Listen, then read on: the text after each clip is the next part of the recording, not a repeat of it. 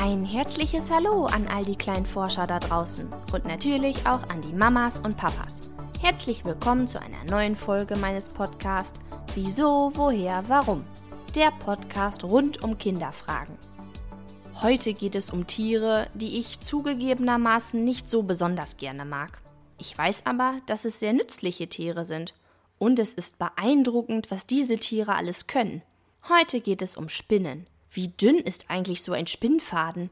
Haben Spinnen Muskeln? Und woran erkennt man eigentlich Spinnmännchen und Spinnweibchen? All das erfährst du in dieser Folge. Hast du gewusst, dass es einen Kontinent auf der Welt gibt, auf dem es keine einzige Spinne gibt? Welcher das ist, möchtest du wissen? Vielleicht kannst du es dir schon denken. Auf dem Kontinent ist es nämlich sehr, sehr kalt. Richtig, die Antarktis. Vermutlich ist es den Spinnen dort einfach viel zu kalt und sie würden keine Nahrung finden, um zu überleben. Allerdings gibt es hier eine Ausnahme. Am Meeresboden lebt die sogenannte Asselspinne. Die zählt aber nicht zu den Spinnen, die wir kennen, dazu.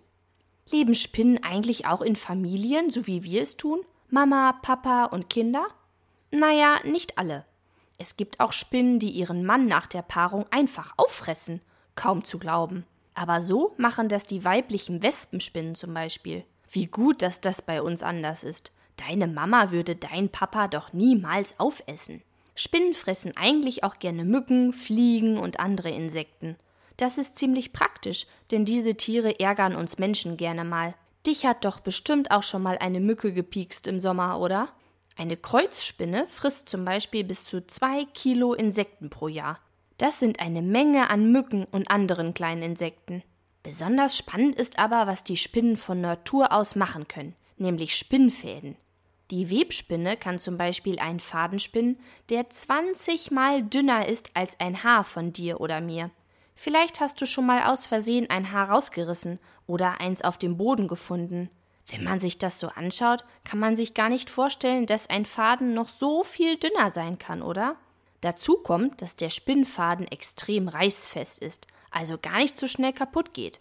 Wenn die Spinnen noch ganz klein sind, lassen sie sich mit einem Spinnfaden vom Wind durch die Lüfte pusten und suchen sich irgendwann ein neues Zuhause. Haben Spinnen eigentlich Muskeln? Ja, das haben sie. Nur funktionieren die etwas anders als bei uns. Wir können mit Hilfe unserer Muskeln uns bewegen, können unsere Muskeln anspannen, wenn nötig, und auch wieder entspannen. Bei Spinnen funktioniert das etwas anders. Sie können ihre Beine nur nach innen ziehen, aber nicht wieder ausstrecken. Wenn das doch mal nötig sein sollte, pumpen sie eine Flüssigkeit, ähnlich wie Wasser, in ihre Beine, die dann automatisch herausgedrückt werden. Bleibt nur noch die Frage, wie man eigentlich bei Spinnen Weibchen und Männchen erkennen kann.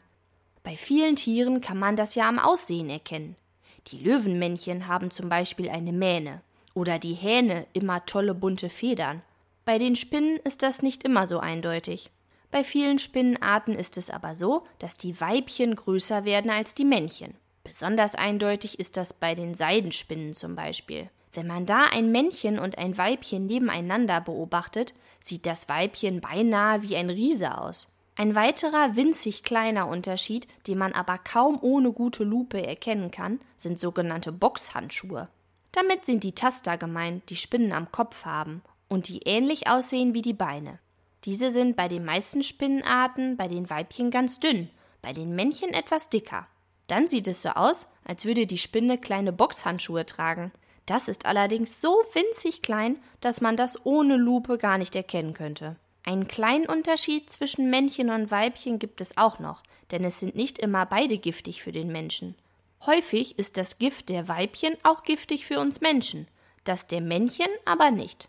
Halten wir also fest, es ist ganz, ganz schön schwer, Männchen und Weibchen zu unterscheiden. Erst recht, wenn man nicht unbedingt zwei Spinnen derselben Art vergleichen kann oder gerade eine Lupe dabei hat.